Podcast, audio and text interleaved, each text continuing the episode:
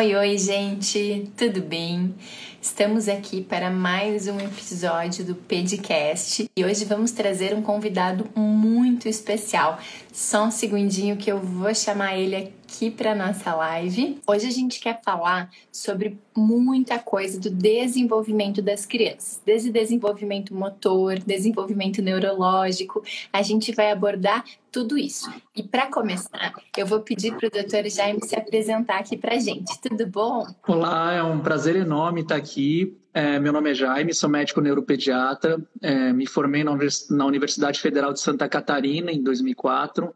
É, fiz residência em pediatria no Hospital Infantil Joana de Guzmão, ali em Florianópolis. Fiz neuropediatria em São Paulo, na Unifesp onde fiz meu mestrado. E agora concluí meu doutorado em transtorno do espectro autista em ciências da saúde aqui na Unesc de Criciúma.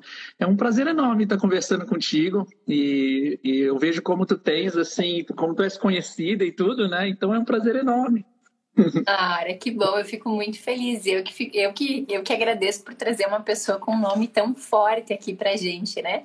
Para nossa conversa de hoje. Eu queria começar então, muito legal tua trajetória, né? Muito interessante. Eu queria começar trazendo aqui pra gente a importância dessa estimulação precoce e por que a gente fala tanto nessa questão do desenvolvimento, né?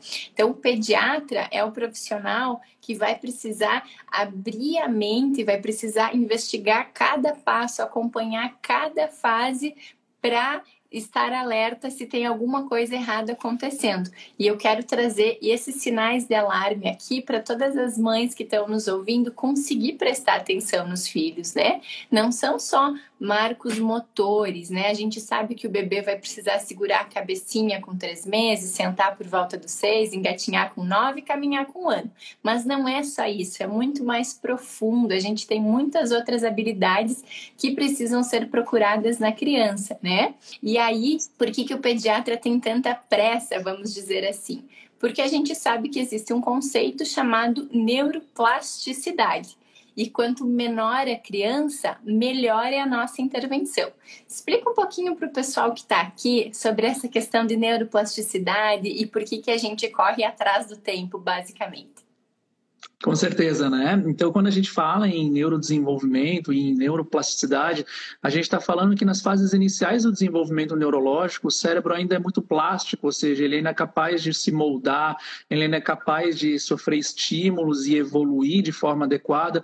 Então, ainda que você tenha algum tipo de, de intercorrência, se ela for adequadamente estimulada e tratada de forma mais precoce, isso vai ter um impacto muito profundo no futuro da criança, né? Então, o prognóstico dessa criança vai ser muito melhor quanto antes a gente consiga fazer, quanto antes a gente comece a fazer estimulação e quanto antes a gente comece a estimular de forma adequada. Perfeito, perfeito. Sabe que estudando recentemente tem um livro do Ricardo Alper, não sei se é assim que fala sobre o nome dele, mas é, ele traz dados para gente que mais ou menos 16% das crianças vão ter algum, algum atraso, alguma deficiência no comportamento, no desenvolvimento. Só que de todas essas crianças, menos de 30% é avaliado, é visto antes da idade escolar que é o momento que deveria ser diagnosticado e que deveria ter a intervenção. E nesses, nos, principalmente nos três primeiros anos, é quando a gente tem a maior janela de oportunidades para aproveitar que as crianças sejam vistas e sejam estimuladas a aprender de outra forma, se tem dificuldade no tradicional, né? Perfeito. Antes a gente ouvia muitos pais ou mesmo profissionais falando que cada criança tem seu tempo e que a gente precisava esperar até determinada idade antes de chamar a atenção dos pais por alguma coisa. Infelizmente isso tem mudado ao longo dos tempos, né? Hoje em dia a gente já não ouve mais falarem que cada criança tem seu tempo, que a criança às vezes é preguiçosa, que a, que a criança ainda é tímida. Então as, os pais já estão sendo mais adequadamente orientados quanto à necessidade de se iniciar essa estimulação precoce, né? Esses dados que tu trouxeste, doutor Ricardo, são muito importantes, né? Porque a gente ainda carece muito de informação, né? Então, muitos pais ainda carecem de informações adequadas, de um acompanhamento é, adequado das suas crianças para estarem atentas em relação ao neurodesenvolvimento ou desenvolvimento motor dessas crianças, né?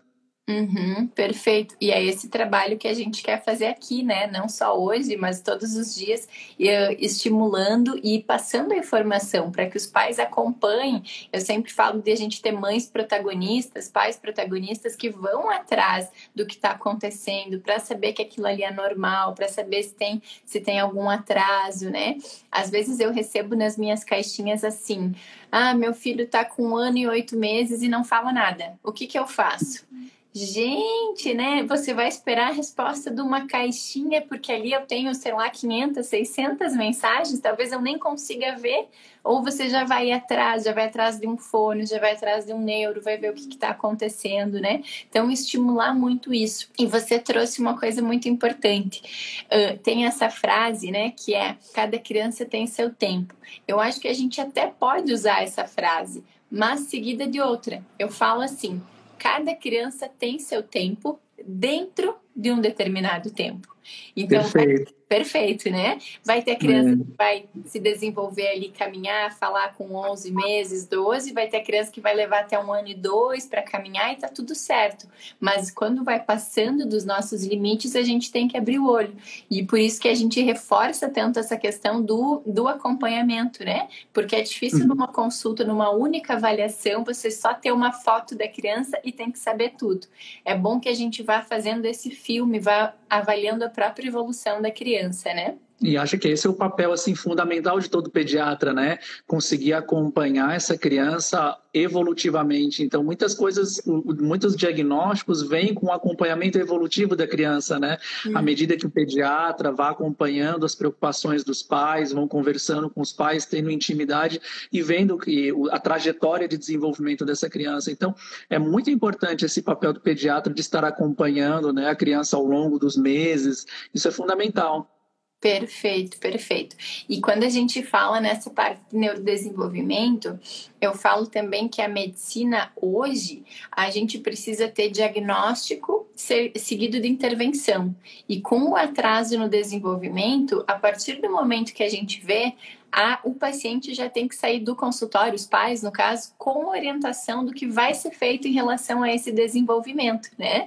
Por isso que é tão importante a gente estar tá acompanhando.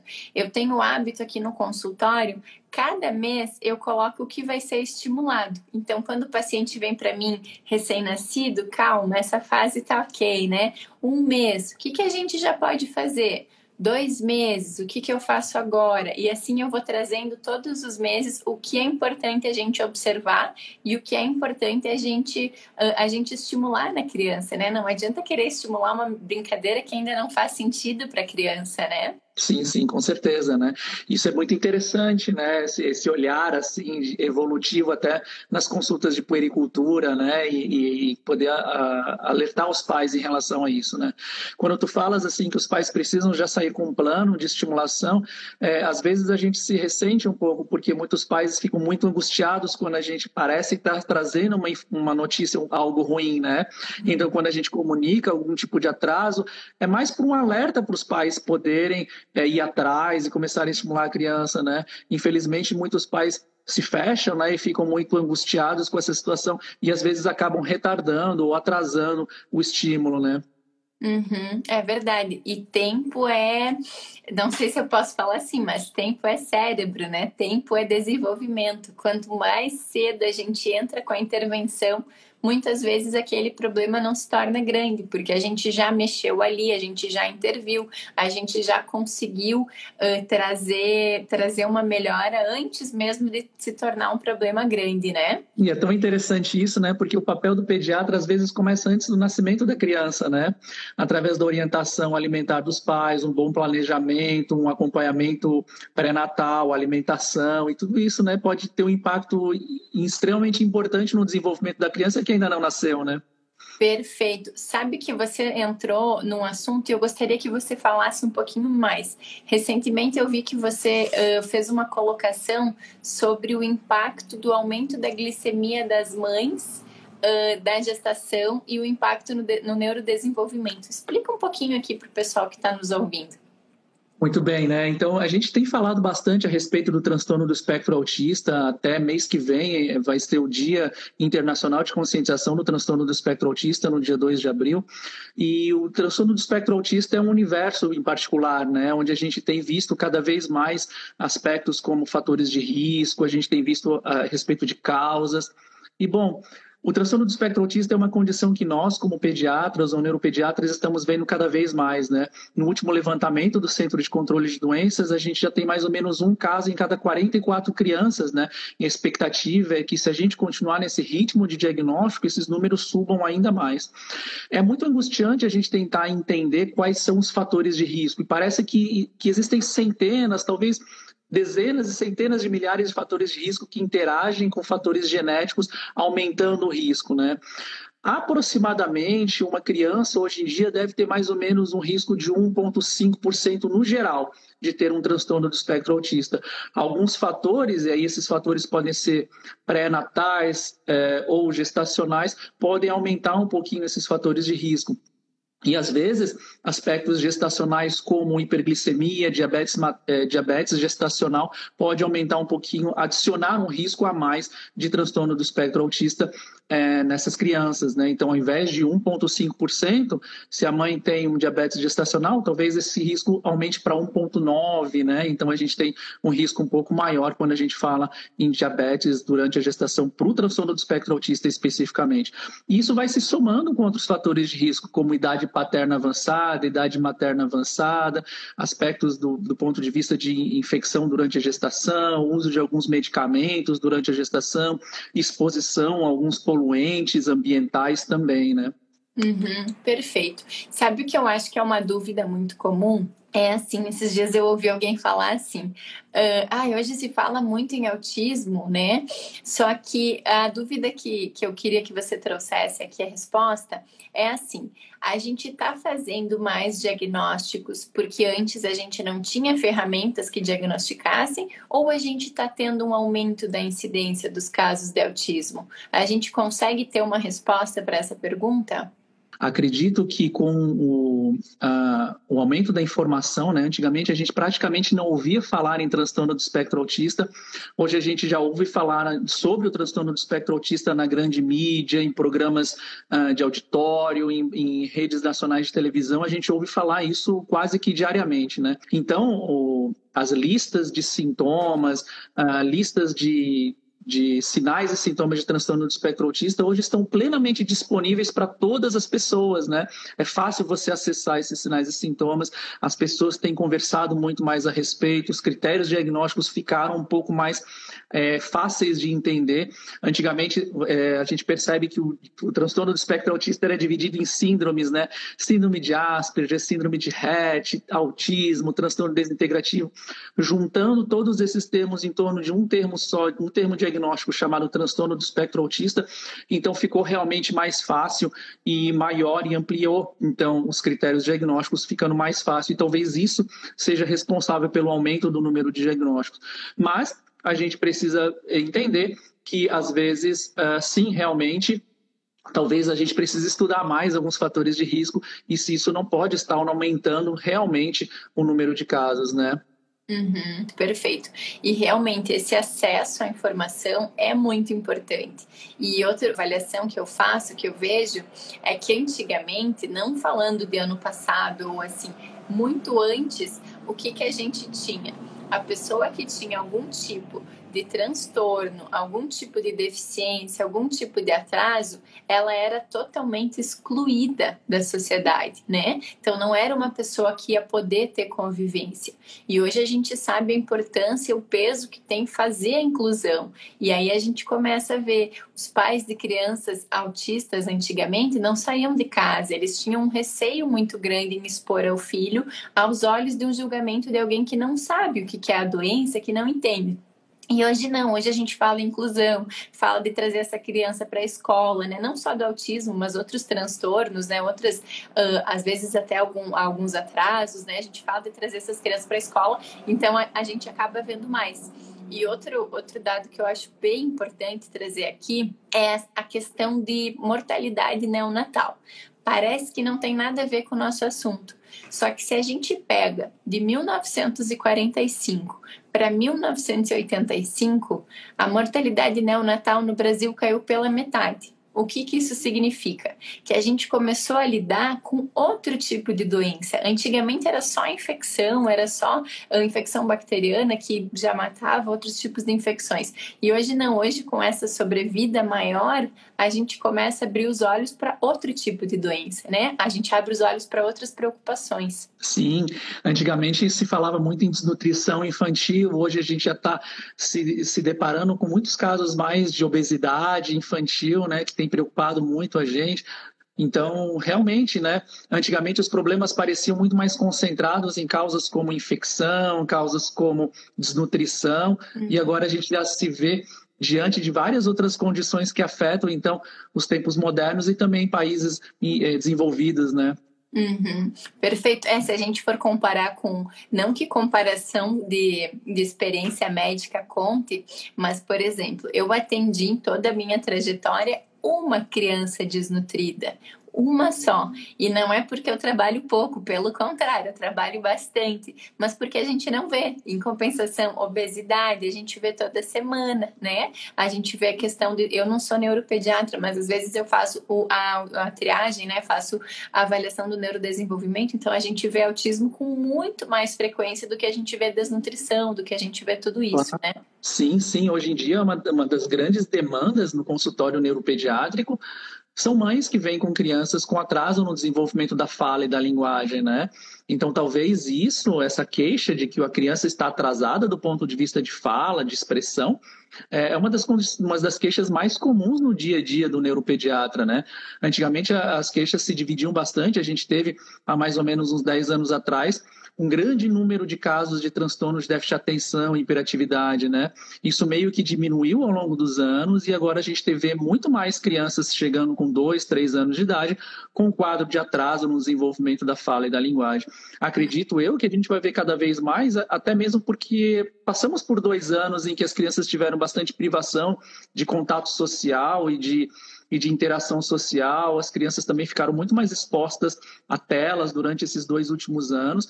Então, é possível que a gente veja cada vez mais uh, crianças dentro desse quadro de atraso no desenvolvimento da fala e da linguagem, né? É verdade, é verdade. O quanto você acha que essa falta de convívio social e a exposição a telas afetou as crianças? O que você consegue ver assim na prática clínica? Então, eu me preocupo bastante ultimamente com, esse, com essa exposição muito precoce a telas, tanto é que é um, um dos temas da Sociedade Brasileira de Pediatria desse ano parece que é o, é o problema da intoxicação por telas, né? Então, segundo a Sociedade Brasileira de Pediatria, é, preconiza-se que crianças abaixo de dois anos de idade não sejam expostas a nenhum tipo de tela, né? E a gente tem estudos mostrando que quase 75% das crianças têm contato inicial com as telas por volta dos seis meses de idade, os primeiros contatos, né? Estudos mostram para a gente também que crianças que são expostas a telas, qualquer tipo de tela, antes dos dois anos de idade, por mais de duas horas por dia, elas têm um risco seis vezes maior de atraso no desenvolvimento da fala e da linguagem. E se essas crianças forem expostas a telas sozinhas, sem nenhum tipo de supervisão por parte de pais ou cuidadores, esse risco aumenta para oito vezes. Então, é, a gente vai. A gente, eu acredito sim que possa ter uma influência bastante importante entre o excesso de telas e um atraso na fala e na linguagem. Sabe que às vezes eu percebo uh, que alguns pais falam assim, eu, eu discordo totalmente desse pensamento, mas quero trazer uma, uma reflexão. Ah, que tecnologia é importante, que a gente precisa se atualizar, que a criança precisa saber uh, lidar com esses meios. Mas eu discordo totalmente, porque muito mais importante que tecnologia é a nossa comunicação, é você entender entender no gesto, entender no olhar, conseguir expressar o que está sentindo, o que aconteceu, contar uma história. E a gente está vendo as crianças sabendo mexer o dedinho ali, fechar, abrir, segue, mas elas não sabem pedir um copo de água, contar como foi a escola, explicar o que aconteceu, né? A gente vê muito essa questão. Então a tecnologia vai nos ajudar lá na frente. A criança vai ter o resto da vida para mexer com tela, para né, usar o celular. Agora, nessa nossa primeira infância, a gente precisa ensinar o básico, a gente precisa ensinar a comunicação, precisa ensinar a estimular a parte motora, precisa começar. Uh, sendo retórica, né? Começar do começo de verdade, não começar assim, não já dá o celular aqui porque no futuro vai precisar. Então, não tem como a gente aceitar, né? É interessante isso, né? Eu, eu, por exemplo, nasci em 1979, né? Então a gente não tinha televisão em casa, a gente tinha no máximo uma televisão preto e branco em casa para a família inteira, muito menos computador, videocassete, foram coisas que a gente foi adquirindo ao longo da vida, né? E hoje a gente está aqui fazendo uma live no Instagram, né? Então não é o fato de a gente ter sido privado da tecnologia que a gente não consiga aprender, né? Hoje a gente consegue usar aplicativos de banco, a gente consegue fazer lives no Instagram, ter redes sociais, assim como qualquer outro jovem da nossa geração. Claro que talvez eles tenham mais habilidades pelo fato de eles estarem mais em contato, mas o fato de você não expor a criança logo de início, isso não vai trazer nenhum tipo de prejuízo. É. E outra colocação que eu acho bem importante a gente trazer em relação a telas é assim: ah, mas eu vejo que ele gosta. A criança às vezes tem três meses, quatro meses, seis meses, não tem um julgamento para decidir se aquilo é bom ou ruim. Aquilo chama atenção, como um lustre chama atenção, como a janela chama atenção, como alguém falando chama atenção. E às vezes usam isso para justificar o fato de, ah, mas eu coloco ali porque eu preciso distrair enquanto eu faço alguma coisa. A criança não precisa disso, né? A gente está querendo enganar quem? A gente está querendo muitas vezes enganar os pais, né? Vou colocar ali enquanto eu preciso fazer alguma coisa coloca no chão, dá um brinquedo, usa o sling, usa o canguru, faz, faz tem alguma criatividade, né, para distrair a criança. Como que os pais faziam antigamente? Antigamente não tinha isso e as crianças cresciam muito bem, muito saudável, né? É, talvez a criança precise também ter aquele momento em que ela tenha assim, tenha que usar da própria criatividade para se distrair, né?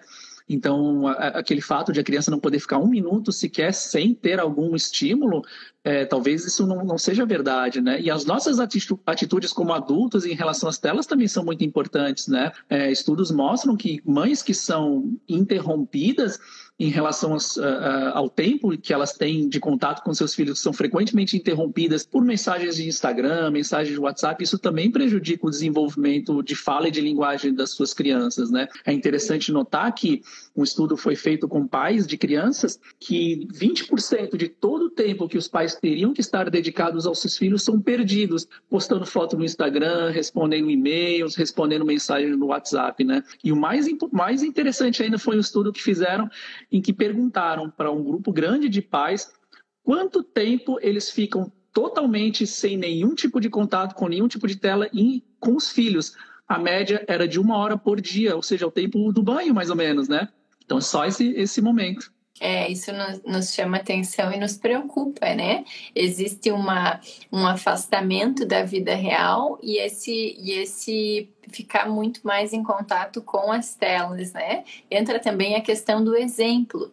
Quando a gente fala de exemplo, depois eu quero falar um pouquinho sobre neurônios espelhos, mas quando a gente fala em exemplo, a gente está mostrando para a criança como se distrai, como se ocupa o tempo livre, né? E aí a gente quer que uma criança pequena leia e a gente não sai do celular, a gente quer que o filho leia, mas a gente vai ficar respondendo e-mail, vai ficar respondendo WhatsApp, né? Então entra uhum. também essa divergência, né? Sim, com certeza, né? É, um estudo que fizeram também, mostrando em relação à leitura das crianças, mostraram que o simples fato dos pais terem livros em casa, ainda que eles não tenham hábito de leitura, mas ter disponibilidade de livros em casa já significa uma melhora na leitura de crianças aos sete anos de idade. E se você, a partir dos seis, sete meses de idade, sentar o seu filho no colo e ler histórias para ele, aos sete anos de idade, essas crianças vão se tornar leitores melhores do que aquelas crianças cujos pais não leram para eles, né? Então isso é um dado bastante interessante. Perfeito. Sabe que eu adoro. A partir dos quatro meses, eu já oriento livros de pano ou de plástico, entra aqui nas minhas orientações mensais e mostrar as figurinhas para as crianças. E é muito interessante, eu não vou saber a porcentagem para passar, mas tem estudos que mostram que as crianças vão ter memória lá na frente da mesma história que foi contada bem nos, nos meses iniciais. Elas conseguem ter memória do que aconteceu. E a gente realmente está estimulando, a gente está ensinando a criança criança a manter o foco, a concentrar a atenção. Não tem que ter brinquedo de tudo que é coisa. Tem que aprender a focar a atenção também, prestar atenção, olhar só para aquilo. Isso também é muito interessante. Sabe que semana passada eu atendi no consultório uma criança de um ano e um pouquinho, e uma criança com bastante medo do exame físico, é bem comum nessa fase, né? E aí eu pensei, ah, eu vou precisar distrair para conseguir examinar bem. E aí eu pedi para a mãe tirar a roupinha no colo, né? Então tirou a roupinha e ficou com ele no colo.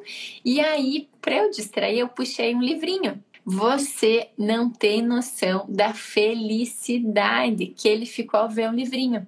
E aí ele já fala, né? Então ele começou a mostrar as figurinhas e ele ficou emocionado, ele ficou assim muito eufórico com o livrinho. E aí eu perguntei para os pais: vocês têm o hábito de mostrar livrinho para eles? Não é uma criança que eu faço um acompanhamento de rotina? Não, a gente não tem, a gente nunca deu. E aí a uhum. criança mostrou para os pais o quanto aquilo, uh, o quanto aquilo era importante e o quanto ele não parou de folhar. Ele passou o resto da consulta com os dois livrinhos na mão e voltava e ia de novo e falava o canguru, a ovelha, ou a, né, os bichinhos assim.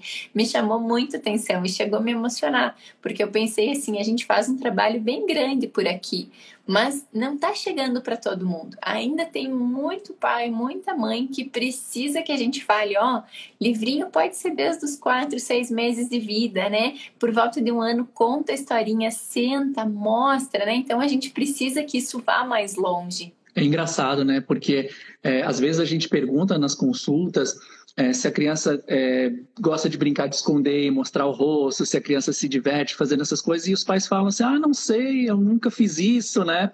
E me chamou a atenção uma, uma vez que eu estava navegando na, na, na, na, internet e vi que tem pediatras dando curso de como os pais devem brincar com as crianças, né? E isso chama muita atenção, porque, né, como, em que ponto nós chegamos, né, que nós temos que fazer cursos com outras pessoas para aprender a brincar com nossos filhos, né? São coisas que a gente deveria saber fazer de uma forma meio espontânea, assim, né? Uhum. E eu acho que tem muito uh, essas comodidades acabaram nos acomodando, né? Então, uhum. às vezes, a criança maiorzinha que fica na frente de uma tela não tem nenhum tipo de brincadeira que tu precise fazer. Até a criança uhum. menor que, que me, me dói, eu vejo um pecado assim, expor o bebê então, cedo a uma tela, mas não precisa fazer nada de diferente, né? Então, essas comodidades de tela nos acomodam no sentido de fazer o estímulo certo. sabe que eu tenho um curso que se chama Dia a Dia do Bebê, onde eu foco mais nos cuidados iniciais, explico bem, mas eu falo do que estimular em cada fase, porque eu percebo que falta isso. Antigamente, talvez com o fato das mães terem começado a trabalhar e não estarem mais em casa, de maneira nenhuma culpando as mães ou responsabilizando, né? De maneira nenhuma, mas assim, talvez uh, acaba acaba que isso vai sendo colocado para outra pessoa fazer. E aí aquele instinto de cuidar, de brincar disso, brincar daquilo, fazer aquilo, acaba não tendo. Então, eu percebo que as vós às vezes sabem brincar mais do que as mães mais novas, que acabam tendo pouco tempo com os filhos. Então, elas sabem fazer brincar de esconde-esconde, sabem brincar de botar o pezinho na boca, de mostrar o pintinho na mão, né? O pintinho daquela música, o pintinho amarelinho, né? Essas coisas todas. Sabe encantar para as crianças, né? Nomear as coisas, nomear é muito importante, né? Você mostrar figuras e mostrar que é um passarinho, que é um urso, e, e falar isso, né? Nomear as coisas é algo bastante importante, porque isso vai dando um sentido para as coisas, né? E a gente sabe que o ensino através da tela jamais consegue substituir o ensino tridimensional oferecido por uma pessoa, né? Eles compararam isso, né? Mostrando pais que mostraram uma instrução para os seus filhos ao vivo e depois gravaram um vídeo, né? As crianças que foram expostas somente ao vídeo explicativo, elas não conseguiram ter o mesmo mesmo padrão de aprendizagem do que aquelas que conseguiam é, ter essa, essa interação tridimensional. Então, a gente não pode se enganar e dizer que a gente está usando um, um, vídeo educativo, um programa educativo, porque isso já vai, jamais vai substituir a aprendizagem real, né, junto com alguma pessoa. Perfeito. Sabe que eu também já ouvi em consulta de um paciente que ele não estava falando em português, né? Um paciente brasileiro morando no Brasil, mas que ele falava palavrinhas em inglês. Porque a, o tempo de tela estimulação na TV era mil vezes maior do que a estimulação que ele tinha em casa com os pais. Então, eles terciarizaram totalmente para a TV. A criança tinha um vocabulário muito pobre para a idade, não formava frases, mas falava palavrinhas em inglês. Então, assim, uma que não ensina, não tinha sentido o que ele falava, sabe? E estavam assim eh, se iludindo que estavam fazendo uma coisa boa para a criança, quando na verdade ele não conseguia se comunicar com as pessoas dentro de casa, né? Então, além das crianças não aprenderem, as crianças têm a tela muito passiva. É sentar na frente e ver fez isso, fez aquilo, fez aquilo, vai olhando, né? Não toma uma atitude, não brinca, não pega, não corre, não obedece a um comando, não entende seu corpo, não se movimenta, não adquire habilidade fina, né? Não adquire nada. A criança fica ali sentadinha com o olhinho fixo, né? Sem nenhum tipo de interação. Então, não tem como, né? Não podemos terceirizar nossas crianças para as telas. É, e o fato das telas, ou videogames, ou programas estarem constantemente mudando de estímulo, isso tira muito a atenção também, né? Então, isso acaba prejudicando o desenvolvimento atencional das crianças. Então, talvez, não só quando a gente fala em atrasos na linguagem, mas também dificuldades atencionais podem estar relacionadas também com o excesso eh, de telas, né? Estudos feitos com adolescentes, por exemplo, mostraram que adolescentes que, que estavam constantemente constantemente engajados em várias redes sociais, ainda que não tivessem um diagnóstico prévio de transtornos de déficit de atenção e hiperatividade, eles apresentavam sinais e sintomas também de distração dificuldade de concentração, dificuldade de manter um foco atencional em algumas tarefas, porque eles são bombardeados por estímulos que mudam a cada segundo e a cada momento, né? E jogar videogame não é uma mostra de inteligência, né? Então, às vezes os pais falam, sabe, nossa, o nosso filho é extremamente inteligente, ele joga super bem videogame. Mas o videogame é muito mais, muitas vezes, tentativa e erro, né? E é diferente das habilidades que a gente precisa adquirir, por exemplo, na leitura, na escrita, na resolução de problemas, né? Então, jogar videogame a tarde inteira não é uma prova de atenção, né? Perfeito. Sem contar no quanto diminui a socialização, né? Uma fase tão importante para as crianças, crianças e adolescentes uh, ter outro tipo de interação, fazer outras atividades, movimentar o corpo, tudo isso, mas acabam não fazendo porque estão presas atrás de, de, uma tela. Com certeza, né? Então, ela não oferece um tipo de interação adequada, né? Que, que a gente deveria ter em relação a outras pessoas. Fora o conteúdo dos videogames que ainda tão ruim, né? Hoje em dia, violências, é, violência desmedida e várias outras condições, porque os pais acabam não conseguindo é, supervisionar a faixa etária que é recomendada para cada jo jogo, né? E aí isso acaba fazendo com que as crianças sejam expostas a, a jogos eletrônicos que não são apropriados para a idade né? E outro tema que é bastante polêmico, mas que a gente acaba vendo e, e infelizmente a gente precisa falar, é sobre crianças expostas precocemente à pornografia, porque a uhum. internet uhum. também tem isso. Esses dias eu, eu vi uma criança, uh, né, soube de uma criança que sem querer o YouTube puxou um vídeo de pornografia, era um desenho, mas era de pornografia, sem querer, né? Eu não sei como funciona ali o algoritmo do YouTube.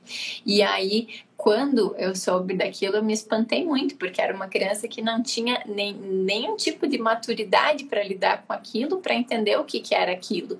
Como que isso vai, como que isso é processado na cabeça da criança? Por que, que ela, o qual vai ser o sensor dela entender que aquilo ali é errado e ela não pode repetir com outra criança, né? Então, me preocupa muito toda essa exposição e esse fato de ter acesso tão fácil à pornografia. Sim, existem estudos, né? Até foi publicado na revista Pediatrics que crianças adolescentes, é, uma significativa parcela dessas crianças já tinham enviado fotos também em, em, em chats, em, em bate-papos, fotos assim é, de nudez facial, alguma coisa, de nudez parcial, alguma coisa desse tipo. Então, existem dados mostrando que são estarrecedores assim de exposição precoce, a hipersexualização precoce das crianças e adolescentes, né? É verdade. Eu queria falar um pouquinho, mudando um pouquinho o nosso assunto aqui, uh, sobre a questão de como a gente estimula o neurodesenvolvimento em cada fase. Vamos trazer, voltar lá para o bebezinho recém-nascido. Uh, queria que você comentasse assim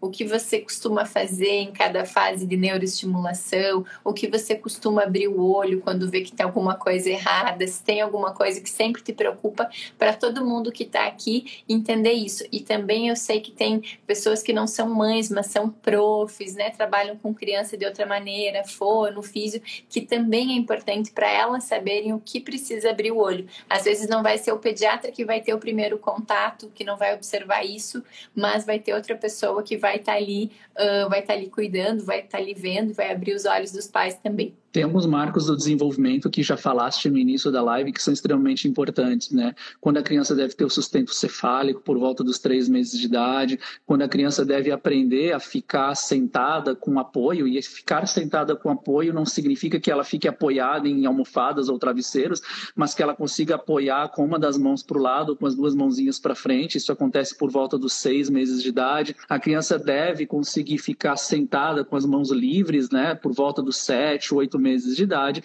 ela deve ficar em pé no, por volta dos 12 meses de idade, dar os primeiros passos independentes com um ano e quatro meses de idade. Ao longo do desenvolvimento dessa criança, o contato dos pais com o pediatra é extremamente importante, porque o pediatra acompanha muitas vezes de mês a mês essa criança e consegue ver cada um dos marcos do desenvolvimento de forma bastante pormenorizada, ou seja, a gente nasce com alguns reflexos primitivos, como reflexo de Moro, preensão plantar, preensão palmar, reflexo de sucção, reflexo de busca e voracidade, que são vários reflexos primitivos do qual a criança já nasce com eles.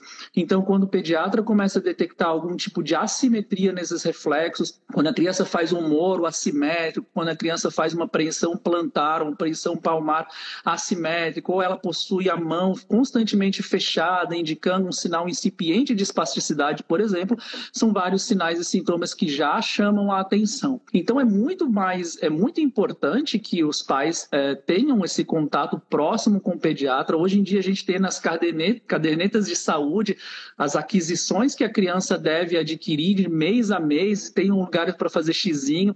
Os pais podem acompanhar de tempos em tempos cada um desses marcos e ver o que a criança consegue fazer em cada um desses estágios. É sempre muito importante também pedagogos, fisioterapeutas ajudam os pais nesse processo também de como estimular cada um desses processos. Então, hoje em dia, os pais têm muito material, têm cursos, como você comentou, tem profissionais que podem ajudar também a como estimular essas crianças em cada fase do desenvolvimento. Então, hoje em dia, a, informação tem sido muito mais acessível, né? Mas uh, a gente fica sempre de olho em todos os marcos do desenvolvimento. Quadros como atraso, qualquer tipo de atraso, ou mesmo alentecimento nesses desenvolvimentos chamam a atenção.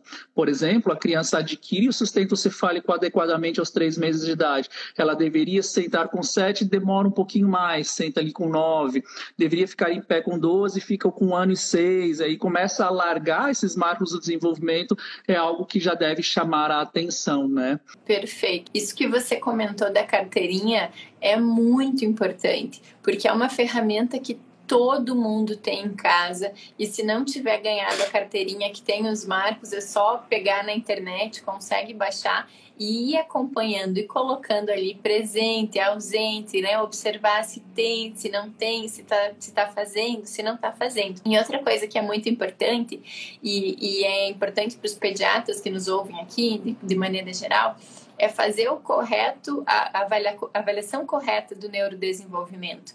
Porque às vezes, eu sei que algumas, a minha consulta, felizmente, ela é demorada e ela é completa, mas eu não trabalho mais em, não trabalho com, com assistência, enfim, que não seja no meu consultório.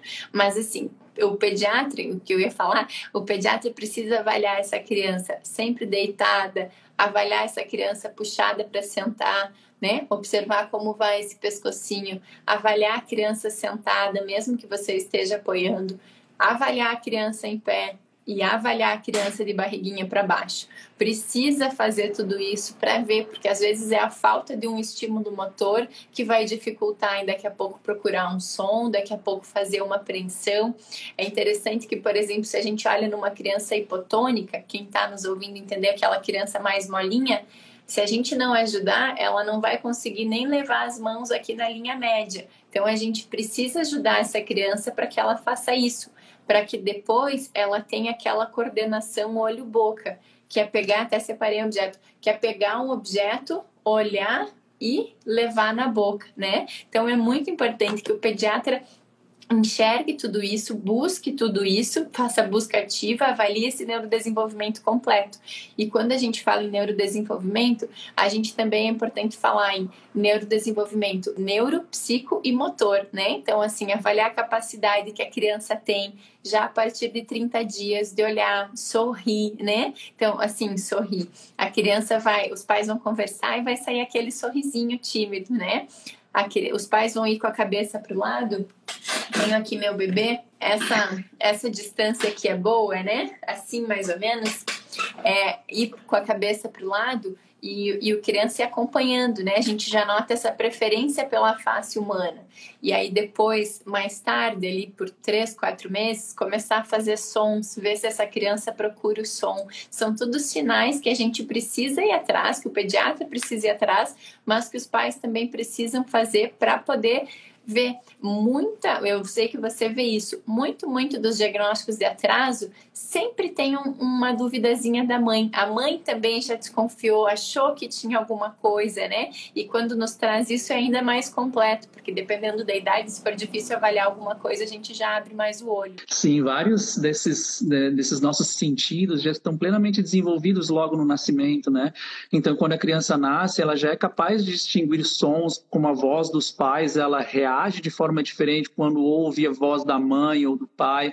Ela consegue já ter um senso de gustação logo após o nascimento. Então, às vezes, a mãe consegue perceber que a criança mama de forma mais lenta ou mais rápida, de acordo até mesmo com a própria dieta dela, né? Às vezes ela faz, ela se alimenta de determinados alimentos, talvez a criança não goste muito, então o ritmo das mamadas muda de alguma forma, né? Então, isso é muito interessante. Até mesmo o fato de que crianças que são amamentadas ao peito, elas no futuro têm menos seletividade alimentar, né? Porque elas têm, de alguma forma, ficar mais acostumadas a sentir gostos diferentes com a mudança da, do, da com a mudança do padrão do leite materno, né? Então, algumas crianças que são menos, mais seletivas do ponto de vista de alimentação é porque aquelas que acabaram não amamentando no peito, né? Isso é muito interessante, né? Então, são coisas que, às vezes, tu me falando assim, eu fico muito, muito, é, fico emocionado, assim, né? Porque muitas avós chamam a atenção disso, né? Tem mães muito observadoras que falam que estão amamentando ao peito e que notam que talvez a criança não olhe muito nos olhos dela, e isso acaba já chamando a atenção de uma forma bastante precoce, né? Claro que a gente está, às vezes, claro, é, existem situações em que a mãe tem um pediatra que às vezes não tem tanto tempo de avaliar, mas ela acompanhando nas cadernetas, tendo uma boa observação, passando tempo com seu filho, às vezes ela pode ajudar muito o pediatra a chamar a atenção de alguns sinais e perguntar isso a respeito, né? E o pediatra pode ir atrás desses atrasos. Uhum, perfeito, perfeito. É muito importante. E é muito importante também que toda a família participe, né? No bom sentido, não dando conselhos ruins, mas estimulando essa criança, conversando, chamando, né? Todo mundo consegue fazer algum estímulo bom para a criança para observar como está o desenvolvimento.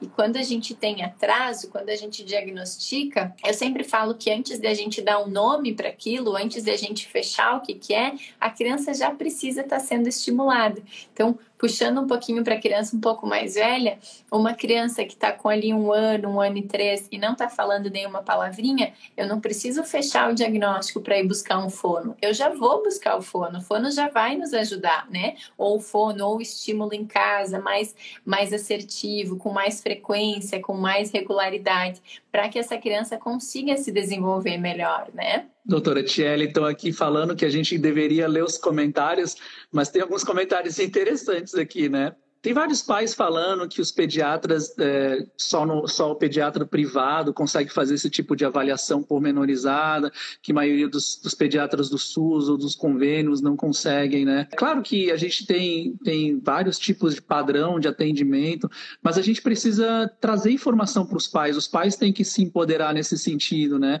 Se você sente falta de alguma coisa, na verdade, dá para o próprio pai e a própria mãe perguntar a respeito de alguma coisa que chama atenção. Eu tenho certeza que o pediatra vai ter o maior prazer em responder a todas as dúvidas das mães e tudo mais. Alguns, algumas mães comentando aqui que a enfermeira foi muito mais detalhada que o pediatra no exame. Sim, algumas enfermeiras são muito detalhistas, né? E que bom que elas são assim, né? Algumas, algumas enfermeiras, professoras prestam muito atenção no desenvolvimento, na escola. Algumas professoras prestam atenção no modo como as crianças seguram o lápis, se elas estão mais distraídas. Algumas crianças que têm crises de ausência, por exemplo, quem fez o diagnóstico foi a professora que viu que ela ficava parada na sala de aula. Então, sim, professoras as enfermeiras são extremamente detalhistas e ajudam muito no processo diagnóstico, né? Então, sim, eu estou tentando aqui ler, tem muito comentário, né? Eu não consigo acompanhar aqui os comentários. É muito. Me concentrando no que você vai falando. Mas é importante sim. Eu falo que a pediatria não é feita só pelo pediatra. Não. É feita pelo fono, é feita pelo físico, pelo nutricionista, pelo educador físico, pela prof da escola. Então a gente precisa tudo isso. A gente não, não tem que só uh, direcionar o pediatra, né? A gente precisa de toda essa estimulação. E quando ao menor, a menor dúvida, a gente já ir atrás do que está faltando para essa criança, né? É, eu acho que isso é uma das, das coisas mais importantes. Assim, se algo está angustiando o coração da mãe, se algo está lhe preocupando, pergunte, né? Então, algumas mães ficam assim com dúvida: ah, será que isso é normal? Será que não é? Se algo está te trazendo angústia, está tirando o sono, tem que perguntar, né? Uhum. Ainda que seja algo que a gente olhe e diga, não, tá tudo certo, isso pelo menos já traz uma paz no coração das mães, né? Então, se algo está angustiando, vale a pena perguntar. É verdade, é verdade. Eu sempre falo para os meus pacientes virem com lista de dúvida. Porque às vezes é tanta coisinha, só anota ali é. atrás no final da carteirinha que eu olho tudo, vejo se não faltou nada, porque às vezes sai da consulta e lembra alguma coisa, né?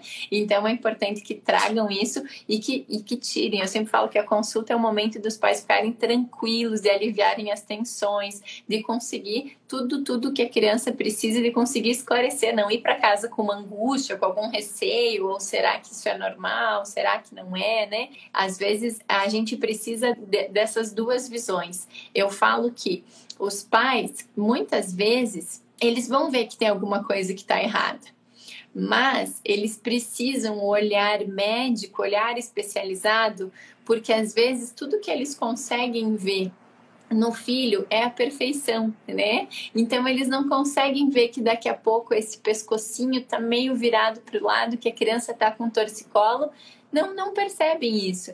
Daqui a pouco eles não percebem que a criança tem mais força num braço que no outro e o outro está ficando para trás. É o pediatra que vai avaliar isso, né? Então é muito importante que a gente junte isso, a informação que os pais trazem de casa, o olhar observador, junto com a nossa visão de especialista, focando no melhor para a criança. É, e nem sempre a gente tem, num primeiro momento, todas as respostas também, né?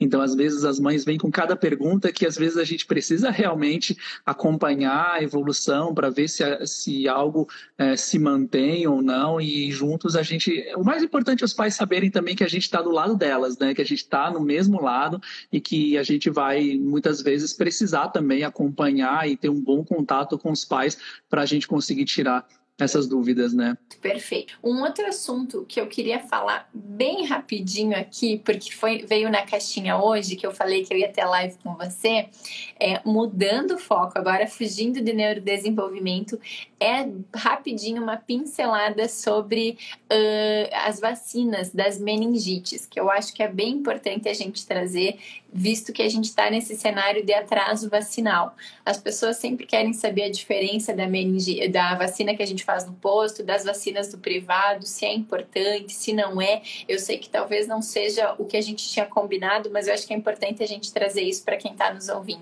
É, na verdade, as vacinas para meningites elas têm cepas, né?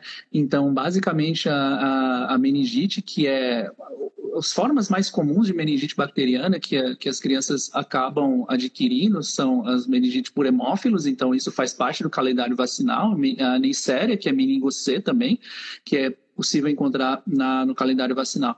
Agora, tem algumas cepas, como por exemplo a ACWY, que daí você consegue essas vacinas através do setor privado, assim, né?